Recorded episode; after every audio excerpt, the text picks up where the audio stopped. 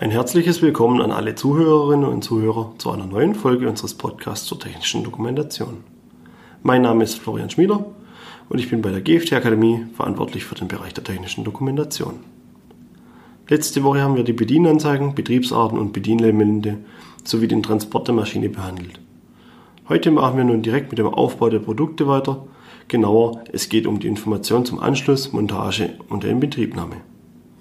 Wie auch in den letzten Folgen gilt, wenn Sie die vergangenen Podcasts nicht gehört haben, empfehle ich dies nachzuholen.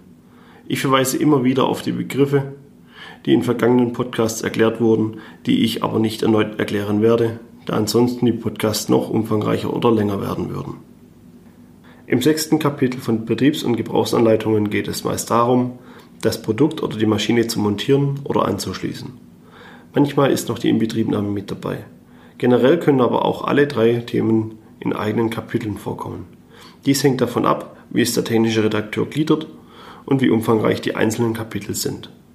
Da die Montage des Produktes und der Anschluss an Energiequellen oder Druckluft meist von den Abläufen stark zusammenhängen, fassen wir diese in einem Kapitel zusammen. Auch die Zielgruppe ist sehr ähnlich, da bei der Montage meist Fachkräfte wie Elektriker benötigt werden, die in der Regel ebenfalls für den elektrischen Anschluss zuständig sind. Sollte es sich um ein komplexes Produkt wie eine größere Maschine handeln, kann es sinnvoll sein, das Kapitel in Betriebnahme als ein eigenes großes Kapitel zu erstellen. Dazu gehören zum Beispiel Maschinen, die sehr aufwendig vor der ersten Inbetriebnahme eingerichtet und programmiert werden müssen. Hier kann eine Inbetriebnahme viele Seiten, wenn nicht sogar hunderte, umfassen. Sollte die Zielgruppe für die Inbetriebnahme dieselbe wie für die Montage sein, kann es mit den anderen Kapiteln zusammengefasst werden. Beispielsweise macht es Sinn, alle Kapitel zusammenzufassen, wenn die Maschine über ein oder mehrere Roboter verfügt, diese von Fachkräften mit speziellen Schulungen montiert und später auch von diesen während der Inbetriebnahme eingerichtet werden müssen. Diese Zusammenfassung oder Trennung der Kapitel hängt jedoch sehr vom zu beschreibenden Produkt ab. Daher muss dies jedes Mal vom Redakteur entschieden werden. Von der Struktur kommen wir nun zu den Inhalten der Kapitel. Was wird dort überhaupt beschrieben oder was sollte enthalten sein? Zunächst sollte die einleitenden Hinweise wieder auf die Zielgruppe und die Personalqualifikation hinweisen, damit nur zugelassenes Personal die Handlungen durchführt. Gerade in Kapiteln wie Inbetriebnahme oder Wartung oder bei Themen wie bei der Programmierung von Robotern ist dies wichtig. Hier sind meist nicht alle Schutzfunktionen oder Schutzeinrichtungen der Produkte und Maschinen aktiv und die Gefahr von Unfällen ist dadurch höher. Daher ist ein Verweis der Personalqualifikation vor allem in diesen Kapiteln sehr sinnvoll.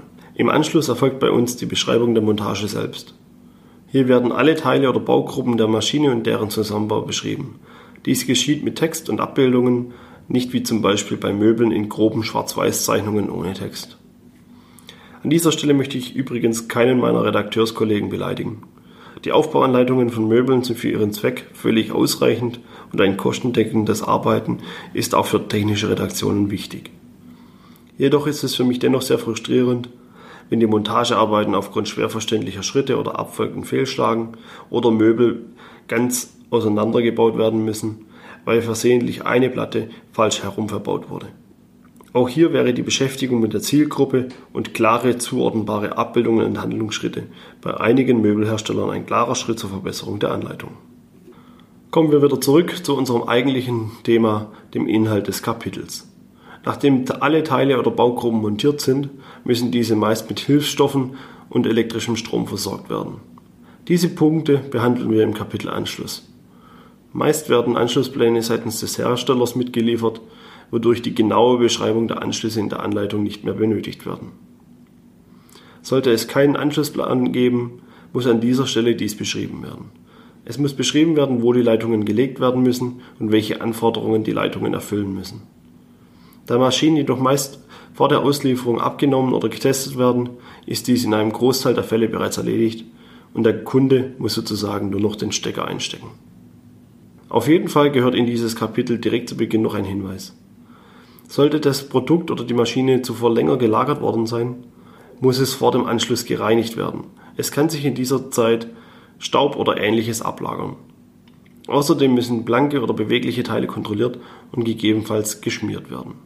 Dieser Hinweis ist wichtig, da für solche Arbeiten die Maschine oder das Produkt in der Regel druck- und energielos geschaltet werden müssen und das Produkt dies in diesem Moment bereits ist. So bestehen nur geringe oder keine Gefahren für den Benutzer und es wäre auch nicht sinnvoll, die Maschine erst anzuschließen, nur um sie im nächsten Schritt wieder für die Prüfung und Säuberung zu entkoppeln. Beim Anschluss selbst beginnen wir mit dem elektrischen Anschluss, dem Strom. Vor der Erklärung des Anschlusses der Maschine oder des Produktes an das Stromnetz sollte nochmals ein Hinweis aufgeführt werden, dass das Stromnetz bzw. die vorhandene Netzspannung mit der in der Anleitung aufgeführten Spannung übereinstimmen muss. Dies ist vor allem dann wichtig, wenn das Produkt in mehrere Märkte oder sogar weltweit eingesetzt wird. Beispielsweise gibt es in den USA viele unterschiedliche Netzspannungen wie 110 Volt 60 Hertz oder manchmal 240 Volt 60 Hertz. Da wir gerade aufgrund des Beispiels in den USA sind und wir es vom elektrischen Strom haben, möchte ich nochmals die Wichtigkeit der Recherche der örtlichen Gegebenheiten betonen. In den USA gibt es den National Electrical Code, kurz NEC. Es handelt sich hierbei um einen üblichen Sicherheitsstandard für Elektroinstallationen. Er regelt beispielsweise die Art der Kabelverlegungen, elektrische Sicherungen, Betriebsspannungen und andere Parameter, ist dieser Standard nicht eingehalten, kann es sein, dass Maschinen oder Produkte seitens der Behörden dort nicht abgenommen werden und somit nicht in Betrieb gehen dürfen. Dann fängt der ein oder andere Hersteller schnell an umzudenken und zukünftig wird er die Recherchen vor Ort durchführen. Die Beschreibung des Anschlusses selbst ist bei kleineren Produkten oder Maschinen in der Regel schnell und unkompliziert. Meist genügt es zu schreiben, dass der Netzstecker an die Stromversorgung angeschlossen werden muss. Nach der Elektrik beschreiben wir den Anschluss von hydraulischen Leitungen, Druckluft und anderen Hilfs- und Betriebsstoffen. Auch hier verweisen wir zunächst auf die Vorgaben der Anleitung und dass diese eingehalten werden müssen. Aufgrund der unterschiedlichen Qualitätsmerkmale von Hilfs- und Betriebsstoffen sollte hier ebenfalls ein Verweis auf die in der Anleitung angegebenen Anforderungen gesetzt werden. Auch ein Verweis auf Datenblätter oder Zulieferanleitungen kann hilfreich sein. Sind alle Anschlüsse erledigt, kann die erste Inbetriebnahme erfolgen. Viele Maschinenbauer machen dies vor Ort beim Kunden. Sollte die Inbetriebnahme nicht durch den Hersteller erfolgen, wie es beispielsweise bei Produkten für den Endverbraucher ist, muss beschrieben werden, was der Nutzer zu tun hat. Als Beispiel nenne ich hier einfach mal das Einbrennen einer neuen Gusspfanne, da ich dies erst vor kurzem machen musste. Es wird Schritt für Schritt beschrieben, wie der Leser das Produkt handhaben muss und was er wann zu tun hat.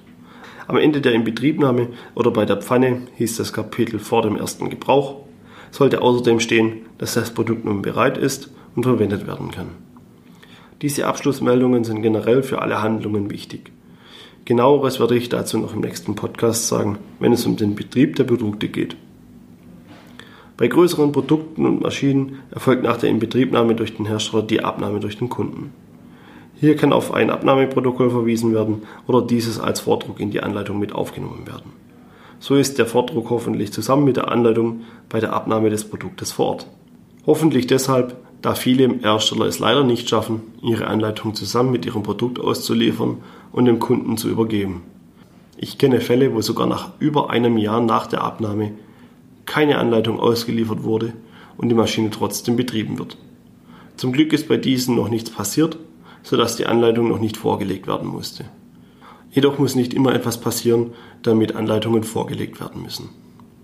Auch schon während Zertifizierungsprozessen habe ich bereits Fälle gehabt, wo Auditoren die Anleitungen von Maschinen sehen wollten und keine zur Verfügung stand. Die Folgen wie Bußgelder oder Abmahnungen haben wir ja bereits im ersten Podcast erläutert. Wenn Sie sich eine Übersicht oder eine Musteranleitung mit allen Inhalten wünschen, können Sie dies über unser Downloadportal auf unserer Website www.gft-akademie.de herunterladen. Nach Eingabe einiger Daten erhalten Sie Zugriff auf unser vollständiges Downloadportal. Dort gibt es außerdem Checklisten und andere hilfreiche Informationen zur Erstellung von Betriebs- und Gebrauchsanleitungen. Wir sind nun wieder am Ende des heutigen Podcasts. Ich hoffe, es hat Ihnen gefallen und Sie sind auch wieder beim nächsten Mal dabei. Sollten Sie Fragen oder Anregungen zu weiteren Podcasts haben, schreiben Sie sie in die Kommentare oder senden Sie sie uns per E-Mail zu. Wir freuen uns über jede Rückmeldung. Herzlichen Dank fürs Zuhören. Bis zur nächsten Woche.